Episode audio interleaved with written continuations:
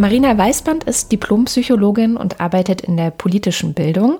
Und sie leitet seit 2014 bei Politik Digital e.V. ein Projekt zur politischen Bildung und liquid-demokratischen Beteiligung von Schülern und Schülerinnen. Und das heißt Aula. Über liquid-demokratische Beteiligung sprechen wir bestimmt gleich noch. Hallo Marina. Erstmal. Hi.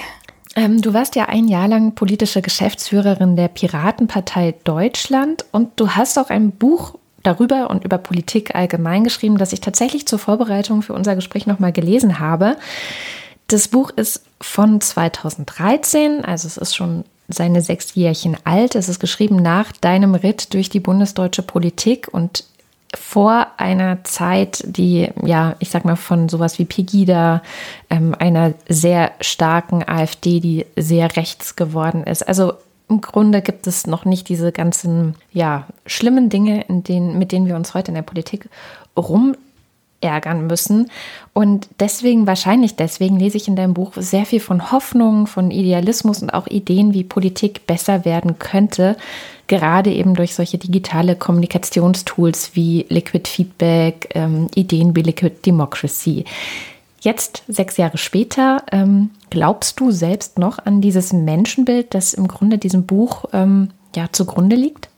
Ja, ja, also da du mich explizit nach dem Menschenbild fragst, ich glaube da nach wie vor dran. Und ich habe auch weiterhin, ähm, ich habe weiterhin Hoffnung, natürlich gepaart mit einer sehr gesunden Prise Skepsis, Angst ähm, und Vorsicht. Also ich glaube, dass es Bedingungen geben muss, unter denen Menschen weiterkommen können. Und ich glaube, dass es Bedingungen gibt, die Menschen zurückhalten oder in ihrer Masse negativer machen.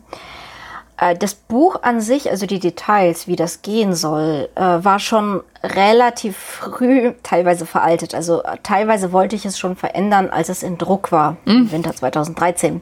Es ist so das Ding mit Büchern. Sie mhm. sind halt immer eine Momentaufnahme und ich lerne sehr, sehr viel und sehr schnell.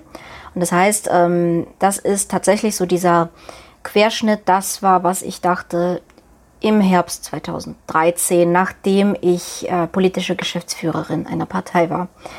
Seitdem arbeite ich selbst sehr viel mehr in der Praxis und ähm, ich äh, beobachte natürlich die politische Entwicklung. Nee, tatsächlich glaube ich, ich habe in, in diesem Kapitel das Scheißegal gehen, ähm, wo ich schreibe, dass es Menschen gibt, die die da oben und uns hier unten wahrnehmen, mhm. wo, wo dieser riesige Unterschied fühlbar ist, dass es eine Art Politikerkaste gibt und uns arme Menschlein hier unten, die ganz machtlos sind. Ich glaube, da habe ich die AfD schon so ein bisschen prognostiziert, weil das natürlich genau das Mindset ist, aus dem die AfD entstanden ist oder beziehungsweise ihre Stärke entstanden ist. Ähm, und ich, ich glaube, dass die Konzepte, die ich geschildert habe, um diese große Teilung in Politiker und Nichtpolitiker zu überwinden, dass die nach wie vor ein wichtiges Mittel sind, um ihr zu begegnen. Mhm. Aber du sprachst gerade auch davon, dass es schon auch, dass du Angst, dass du Sorgen hast, äh, die sich in den letzten Jahren entwickelt haben. Ist es mehr geworden, auch bei dir? Ja, es ist mehr geworden. Ich muss ganz ehrlich sagen, als die AfD in den Bundestag einzog, habe ich geweint obwohl das natürlich zu dem Zeitpunkt schon abzusehen war. Ähm, und ich habe nachgeguckt, wie leicht es wäre für meinen Mann und meine Tochter eine israelische Staatsbürgerschaft zu bekommen. Also ich habe es für alle Fälle nachgeguckt. Es war mir in dem Moment tatsächlich wichtig, es zu wissen. Hm. Jetzt sprachst du von Bedingungen ähm, äh, und du sagst ja auch gerade, es, es gibt immer noch die Möglichkeit, durch andere Instrumente ein anderes Verhältnis zwischen Bürgerinnen und Politik vielleicht herzustellen und vielleicht ja damit auch die AfD mit ihrer Elitenkritik, äh, die man ja in allen rechtspopulistischen Bewegungen gerade sieht, ein Stück weit auch den Wind aus den Segeln zu nehmen. Das heißt, ich höre so ein bisschen raus, du glaubst schon noch an Liquid Democracy. Ja, Liquid Democracy ist ein Weg, eine Möglichkeit, ähm, Menschen clever zu organisieren. Äh, und das clevere Organisieren von Menschen ist wichtig, denn ich, ich sehe, dass die Probleme der Welt immer komplexer werden. Und sie sind nicht mehr zu lösen, indem ein paar kluge Köpfe sich in einem Raum zusammensetzen, sondern um in dieser superkomplexen Struktur, wo alle Interessen aller Menschen global miteinander zusammenhängen und das bei einer Vielzahl der politischen Entscheidungen, also zum Beispiel auch bei scheinbar unverwandten Entscheidungen wie äh, Fracking, das dann das Weltklima beeinflusst oder ähm, ob eine Internetleitung einem privaten Konzern gehört und die dadurch die Netzneutralität auflösen und das Netz weniger egalitär, weniger demokratisch für alle machen, und zwar weltweit. Entscheidungen haben so weitreichende Konsequenzen, dass wir, wenn wir sie treffen, eigentlich die Meinungen aller Interessierten brauchen. Mhm. Zum Beispiel, wenn ich Unternehmenspolitik eines Krankenhauses mache, ist es für mich heutzutage super wichtig, dass die Pflegekräfte darin ein verbindliches Sagen haben. Denn nur so können wir die Situation von Pflegenden verbessern. Und die Frage ist jetzt, wie organisiere ich es, dass ich möglichst viele Meinungen in meinem politischen Prozess hole. Das geht auf dumme Arten, wie zum Beispiel Brexit. Ähm, das ist das Modell, ich frage völlig unvorbereitete Leute eine basale Frage mit geschlossenen Antwortoptionen, die nicht weiter erklärt werden und deren Prämissen Lügen sind. Das ist eine denkbar dumme Art, Menschen zu organisieren und Beteiligung herzustellen und ihre Resultate werden meistens zum Nachteil aller gereichen. Ich kann aber Menschen auch klug vernetzen und zwar auf eine Weise, dass ich gucke, dass ich die Expertise aller Menschen tatsächlich anspreche und dass die Menschen am meisten Sagen haben, die viel Vertrauen genießen. Hm. Ich, das ist ja auch in deinem Buch genauso geschildert, also dass sozusagen die, die am meisten über eine bestimmte Sache wissen, in einem Themenbereich, ob das Bildung ist, ob das Gesundheit ist, ob das Brexit vielleicht ist, ähm, die vereinen dann das meiste Vertrauen bekommen, also in so einer liquiden Demokratie von anderen vielleicht ihre Stimme übertragen und können mit mehr Stimmen abstimmen und das kann denen auch wieder abgezogen werden. Ich finde das eine sehr, sehr schöne Idee, aber ich gerade das Beispiel Brexit oder oder auch sowas wie Trump oder die AfD zeigen ja irgendwie auch, dass Leute manipuliert werden können.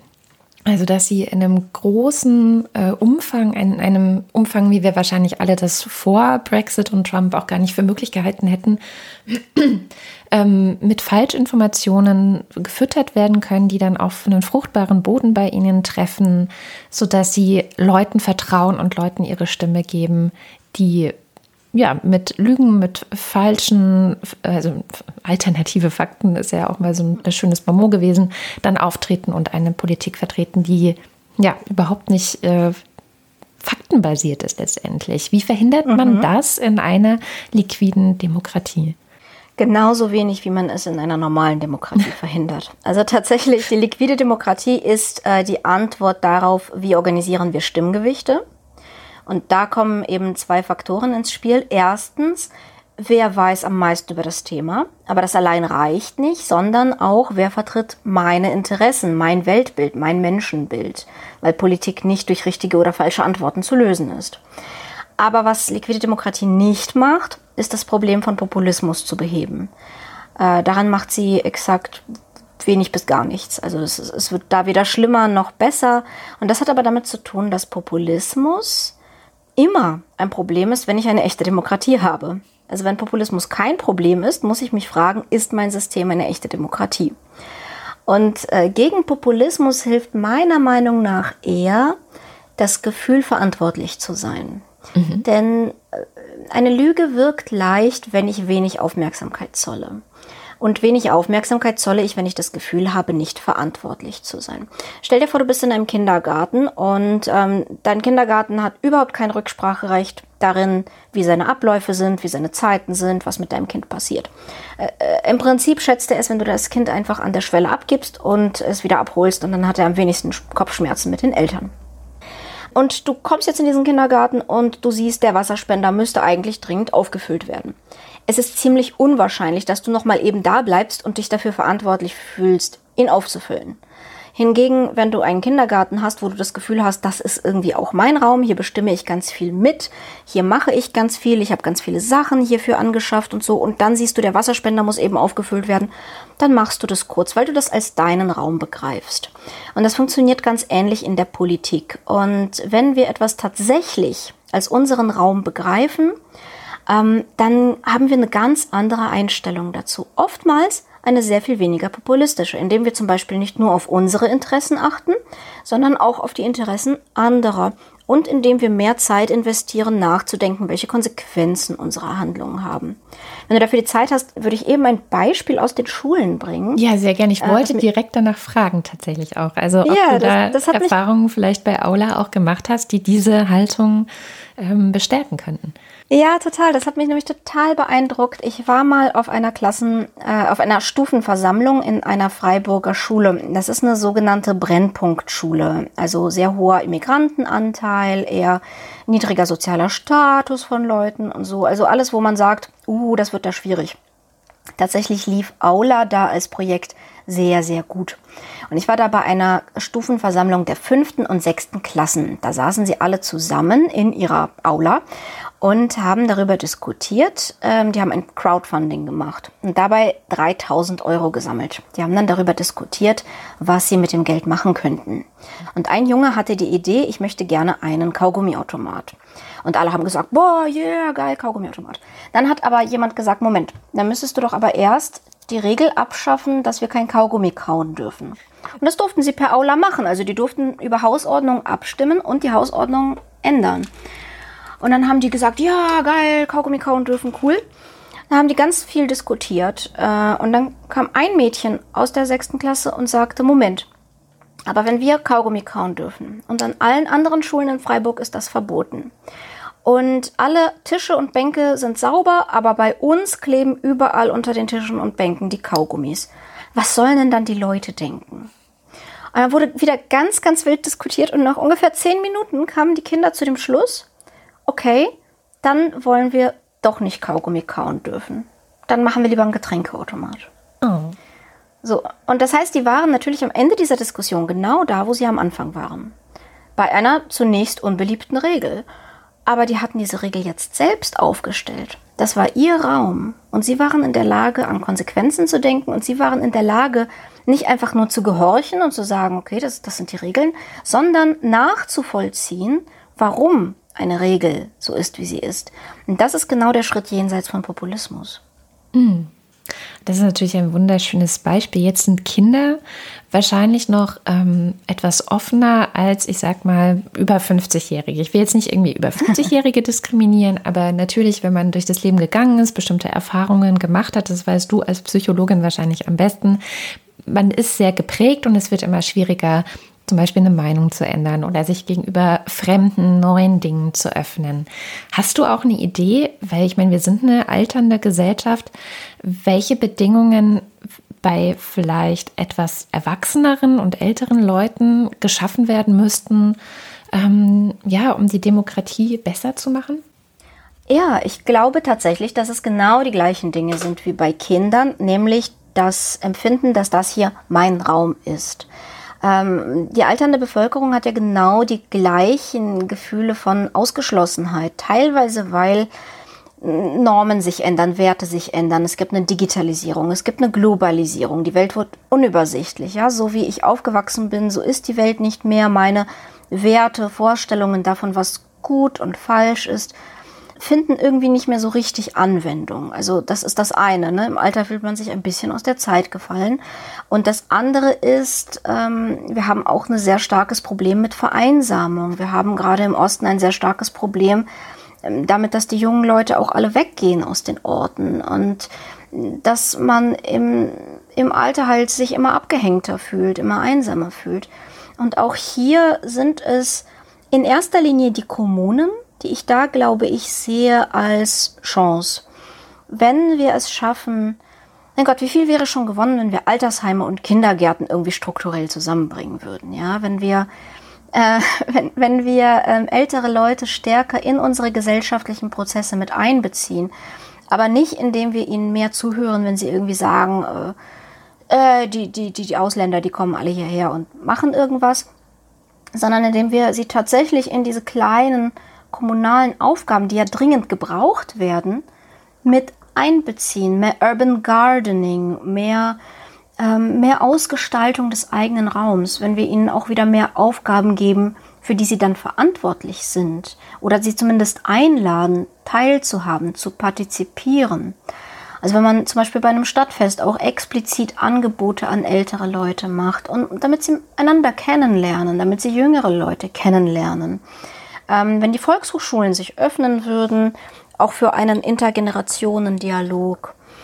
Das wären alles Maßnahmen, die, glaube ich, mehr dazu führen würden, dass wir uns alle stärker als verantwortlicher Teil, als Gestalter unserer Gesellschaft wahrnehmen und nicht bloß als Konsumenten. Das heißt, deine These, wenn ich das jetzt so ein bisschen rausgehört habe, ist, dass was den Leuten oft fehlt, ist eine Gemeinschaft.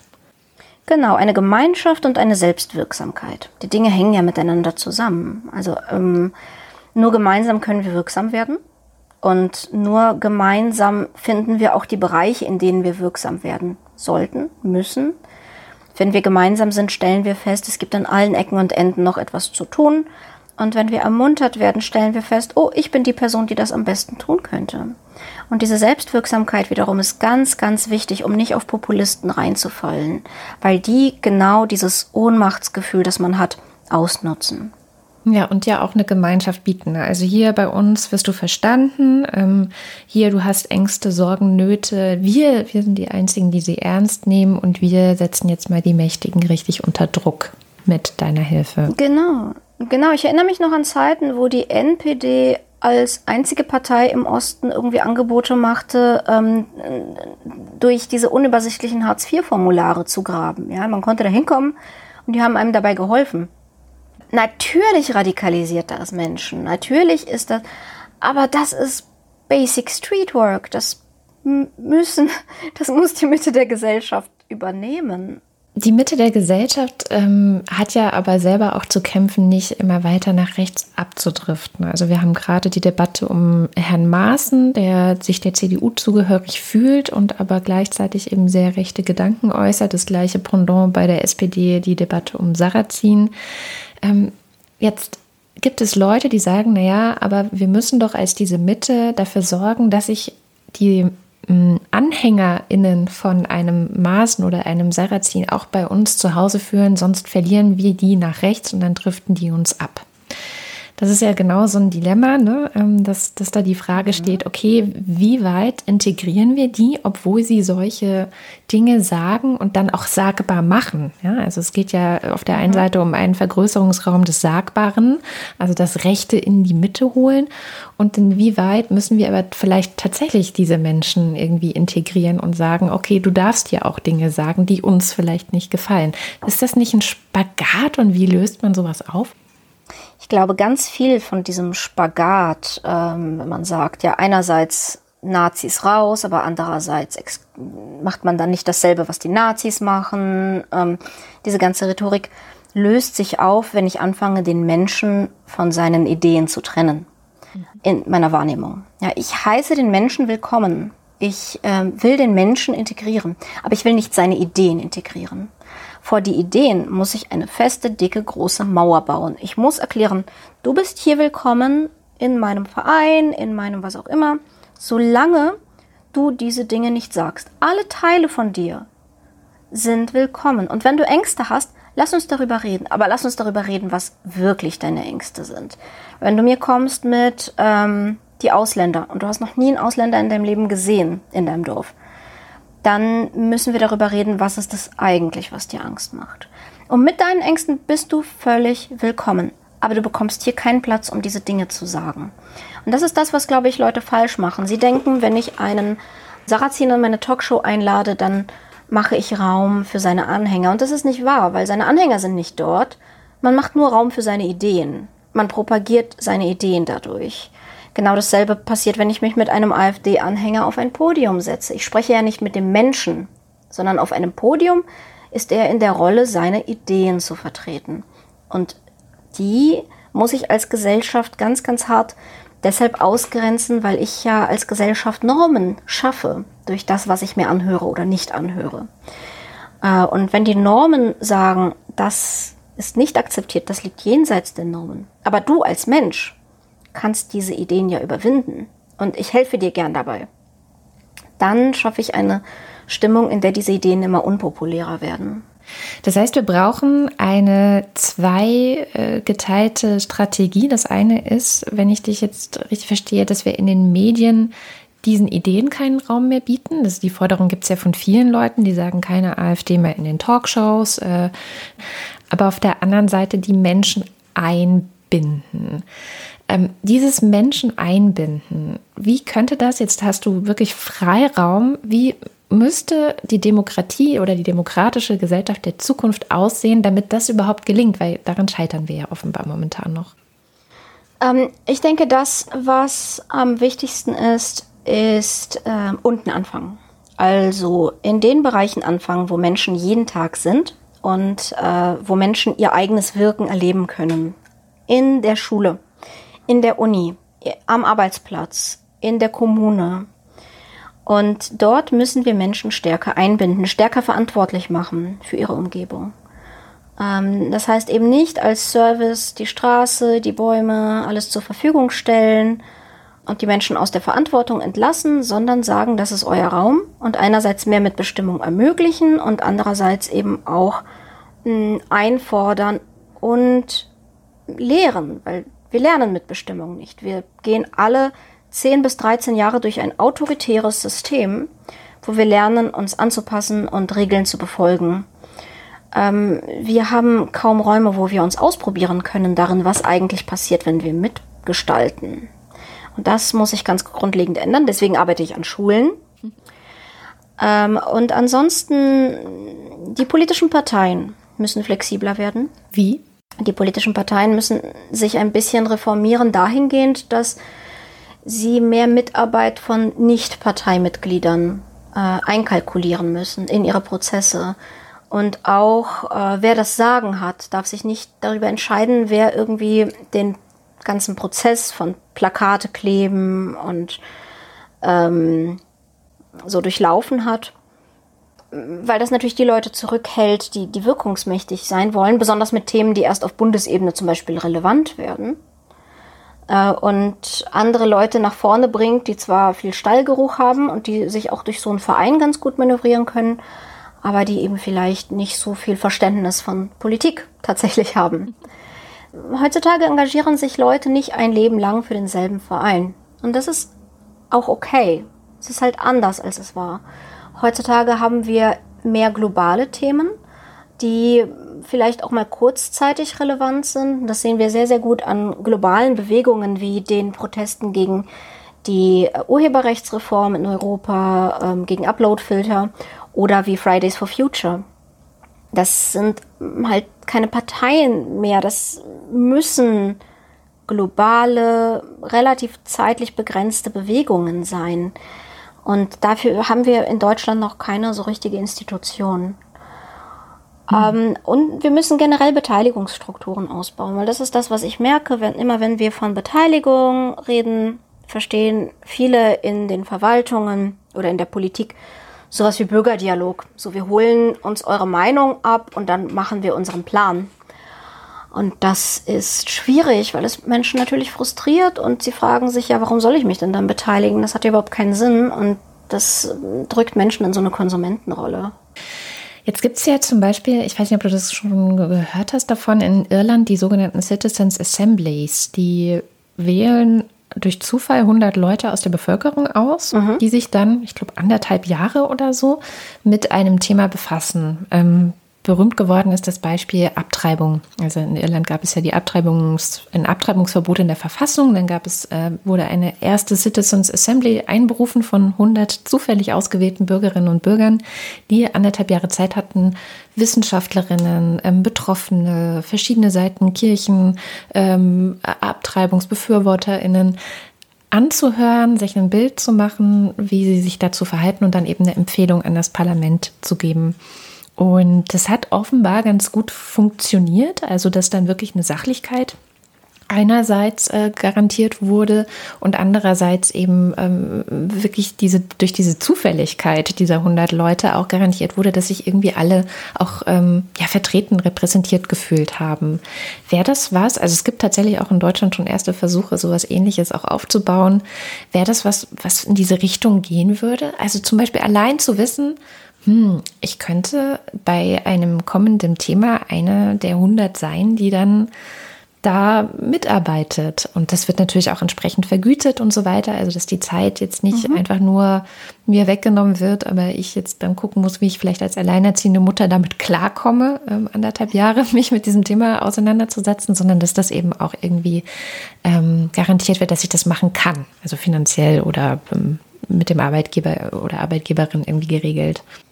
Ich glaube, Erstens, ja, es könnte einen kleinen Effekt haben, dass ich denke, ich könnte einer dieser Leute sein. Ähm, der größere Effekt, den ich sehe, ist die Akzeptanz dieser Entscheidungen. Es ist ja nicht äh, Zufall, dass Irland damit gerade Abtreibung und andere sehr kontroverse und auch sehr emotionale Themen ähm, besprochen hat. Weil äh, natürlich die Akzeptanz durch etwas, das man eben nicht als Elitenentscheidung ansieht, sondern äh, etwas, wo ich denke, oh, das haben Leute wie ich entschieden, ist sehr, sehr viel größer. Und gerade je länger der Prozess dauert, je mehr Menschen darin involviert sind äh, und je weniger, sagen wir, äh, aus einer geschlossenen Gruppe sie stammen, desto mehr Akzeptanz hat so eine Entscheidung. Und ähm, ich, ich halte das dafür, ich halte das wirklich, wirklich für einen guten Prozess. Also vieles spricht ja auch für diese Zufallsassemblies, für, für diese Zufallsdemokratie. Mm, der Nachteil daran ist, es wirkt unglaublich stark auf die 100 Leute, die da sind. Aber ähm, was so Demokratieförderung, was Selbstwirksamkeit betrifft, wirkt es halt nicht auf alle anderen in diesem Sinne. Mhm. Das heißt, wenn ich es irgendwie schaffe, äh, vielleicht für solche speziellen Entscheidungen randomisierte Gruppen, aber für andere Entscheidungen einfach möglichst alle zu befragen, wir haben ja auch das System in der Schweiz, wo sich wirklich, wirklich viele Leute sehr regelmäßig für diese ähm, Bürgerentscheide auch informieren und einlesen und das auch ernst nehmen und es einfach gewöhnt sind, dass das so ihr, ihr Land ist, ihre ähm, Schwurgemeinschaft und, und sie sind dafür verantwortlich, was damit passiert. Das ist ein ganz anderes Selbstverständnis, als man hat, wenn man glaubt, dass man einer politischen Elite ausgeliefert ist. Wäre das auch was, wo man kompliziertere Dinge mit klären könnte? Also ich habe gerade gesehen, in Irland ähm, hat sich die Citizens Assembly dann auch damit auseinandergesetzt, wie man es schaffen kann, eine führende Position im Kampf gegen den Klimawandel einzunehmen. Und dann gibt es eben ganz viele verschiedene Submissions, also Leute, die Sachen dazu einbringen. Dann gibt es Recommendations, ähm, Empfehlungen, die gemacht werden. Aber ich, ich stelle mir das wahnsinnig kompliziert vor, weil gerade Klimawandel, das haben wir ja auch immer hier wieder in der Sendung, ist so komplex und es müssen so viele verschiedene ähm, Baustellen, Probleme, Interessen. Sind wir überhaupt so weit mit der, weiß ich nicht, so Speicherung mhm. von, von Energie berücksichtigt werden? Ist es dann nicht vielleicht doch etwas, wo am Ende ähm, Expertinnen und Experten entscheiden sollten und nicht alle? Wer sind Expertinnen und Experten? Das ist ja die größte Frage. Um Himmels Willen, in einer echten Meritokratie wäre ich vielleicht auch gerne aber wir haben keinen Weg, eine echte Meritokratie zu schaffen. Wie gesagt, es gibt ja zwei Aspekte daran. Es gibt die Leute, die sich mit etwas wirklich gut auskennen und es gibt die Leute, die meine Interessen darin vertreten. Und jetzt zum Beispiel in der aktuellen Klimapolitik Europas gibt es durchaus viele Leute, die sich gut mit dem Thema auskennen, die aber die Interessen großer Konzerne vertreten und ähm, alter ökonomischer Strukturen. Und da können die sich noch so gut auskennen, sie werden nichts erreichen, was den Klimawandel tatsächlich aufhält, weil das nicht die Logik ist, aus der heraus sie operieren. Ich möchte nicht mal sagen, dass das nicht ihr Interesse ist. Ich bin mir ziemlich sicher, auch für große Konzerne wäre es cool, in 50 Jahren noch eine Erde zu haben. Aber es ist nicht die Logik, aus der heraus sie operieren. Das sind nicht die Quartalszahlen, das sind nicht die, die Manager, die irgendwie entscheiden müssen, so muss ich jetzt so und so viele Leute feuern, muss ich jetzt die und die Operationen einstellen, sinkt meine Rendite so und so weit. Das heißt, ähm, allein Experten reichen nicht. Ich brauche auch einen Mechanismus, über den ich herausfinde, wessen Interessen werden eigentlich vertreten. Und das ist sehr, sehr kompliziert. Die liquide Demokratie, in der ich ähm, als normaler Bürger meine Stimme an jemanden weitergeben kann, den ich sowohl als Experten empfinde, als auch der mein Vertrauen genießt, ist eine Annäherung daran. Ich kann hoffen, dass ich weiß, wer meine Interessen vertritt. Und das ist eine sehr viel bessere Annäherung, als wir jetzt haben. Ja, dahingehend wäre die liquide Demokratie ein echter Schritt vorwärts, weil es eben nicht nur dieses Fachwissen braucht, sondern es braucht auch das, was ich als Mensch eigentlich beinahe emotional am besten erfassen kann. Das ist, wer vertritt mein Menschen- und Weltbild, wer vertritt meine Interessen. Aber ich glaube tatsächlich, dass es funktionieren kann, auch komplexe Themen auf diese Weise zu besprechen. Wir dürfen nicht vergessen, es ist ja nicht so, als hätten wir nicht relativ eindeutige Empfehlungen aus der Wissenschaft, was zu tun ist, äh, um, um das Klima zu retten. Es ist, äh, ich glaube, wir bedienen auch ein Stück weit die Energiekonzerne, wenn wir auf diese Falle hereinfallen, sagen, aha, es ist alles so kompliziert, eigentlich kann sich niemand damit auskennen. Das stimmt nicht. Wir haben Antworten. Wir haben ein, ein Paris Agreement. Es ist eigentlich schon alles da. Es liegt alles auf dem Tisch. Seit 30 Jahren. Was es braucht, ist seit 30 Jahren, genau. Was es braucht, ist Akzeptanz. Und genau diese Akzeptanz schafft so eine Assembly natürlich, indem es die Stimme der Bevölkerung ist. Eine fiese Frage zum Schluss, weil am Schluss sind immer die fiesen Fragen. Wenn du Sehr jetzt einer, einer Jugendlichen, einem Jugendlichen begegnest, der die 15 oder 14 oder 16 irgendwie in diesem Alter ist und sagt, ich habe irgendwie Lust, diese Gesellschaft mitzugestalten. Ich habe irgendwie Lust auf Politik. Mhm. Was würdest du solchen Leuten raten, wo sie anfangen sollen, angesichts der Strukturen, die wir heute haben? Das ist keine fiese Frage, sondern das ist tatsächlich eine Frage aus meinem praktischen Alltag. Ich war oft in der Situation. Hm, womit Sie anfangen sollten, ist erstens, suche, wofür du dich interessierst. Suche, was deiner Meinung nach nicht okay ist in der Welt oder was du glaubst verbessern zu können. Und davon hängt es ab, wo du ansetzt. Falls dir nichts einfällt, such in deiner Kommune. Überall rund um deine Haustür sind 1000 Probleme, sind 1000 Menschen, denen du selbst helfen kannst. Fang ruhig klein an. Versuch nicht gleich die ganze Welt zu verändern, aber versuch ein Teil dieser Veränderung zu sein. Geh in die Richtung, die für dich wünschenswert ist. Und tue nicht nur Gutes, sondern sprich auch darüber. Teil deine Erfahrungen, teil dich auf Social Media, sei ein Vorbild für andere.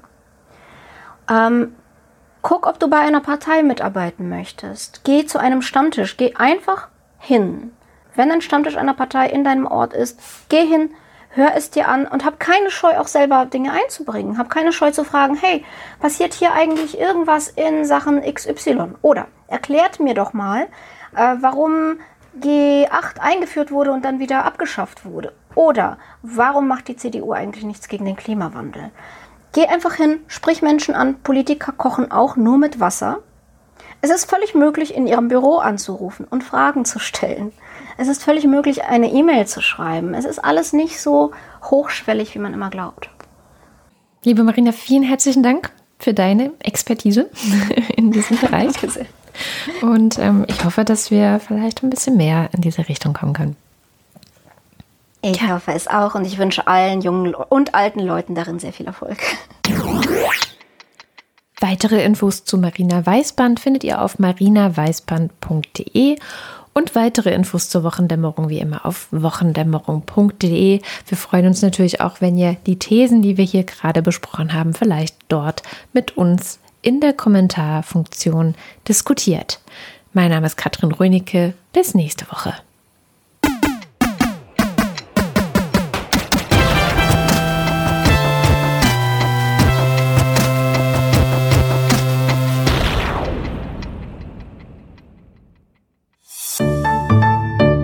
Haus 1. Wir machen Podcasts.